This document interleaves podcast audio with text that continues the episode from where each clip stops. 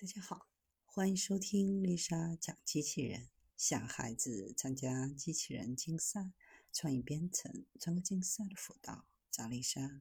今天给大家分享的是：玩十次 ChatGPT 就要消耗一升水。这是研究人员对 OpenAI 训练模型耗水量调查后给出的结果。二零二一到二零二二年，全球用水量飙升百分之三十四。也就是近十七亿加仑。单看这个数字可能不够直观，如果换算一下，十七亿加仑约六十四亿升。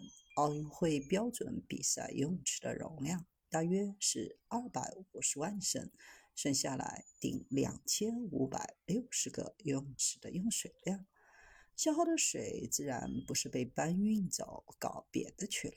而是为背后拥有超大算力的数据中心散热。GPT-4 的诞生地就在美国爱荷华州的 AI 超级计算数据中心。这个数据中心在2020年首次亮相，是微软专为 OpenAI 提供的训练场。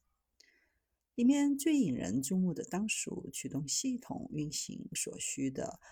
二十八万五千多个 AMD 的 CPU 和十万多个 GPU，如此庞大的算力，自然要消耗大量的电。与此同时，还会释放大量的热。为了保持环境的凉爽，数据中心就要抽水冷却服务器。该数据中心得益于德梅因河和雷科河的交汇点。正好为散热提供水源，而用于散热的水量可以说只能说非常的惊人。每问 ChatGPT 五个问题就要消耗约五百毫升的水，这个数字包含数据中心供电的发电厂所用的冷却水等间接用水量。具体提问问题的数量还要取决于服务器的位置以及季节。数据中心在爱荷华州，当地一年四季大部分气温还是较为凉爽，只有气温达到二十九点三摄氏度或者更高的时候，才会从水系统当中获取水资源来散热。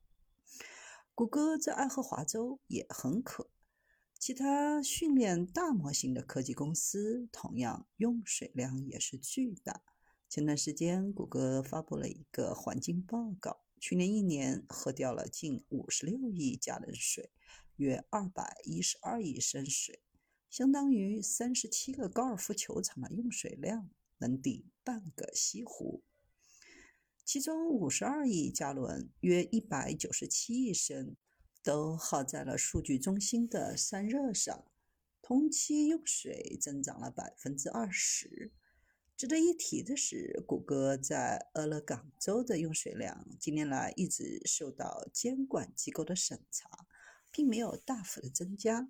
但在拉斯维加斯附近的数据中心用水量翻了一番，而谷歌的爱荷华州数据中心是所有当中最可用水量最多的。那还有没有别的办法来进行散热呢？有，最好的办法就是哪凉快。去哪儿待着？Facebook 二零一三年就把一个热气腾腾的数据中心放到了瑞典北部，离北极圈仅一步之遥。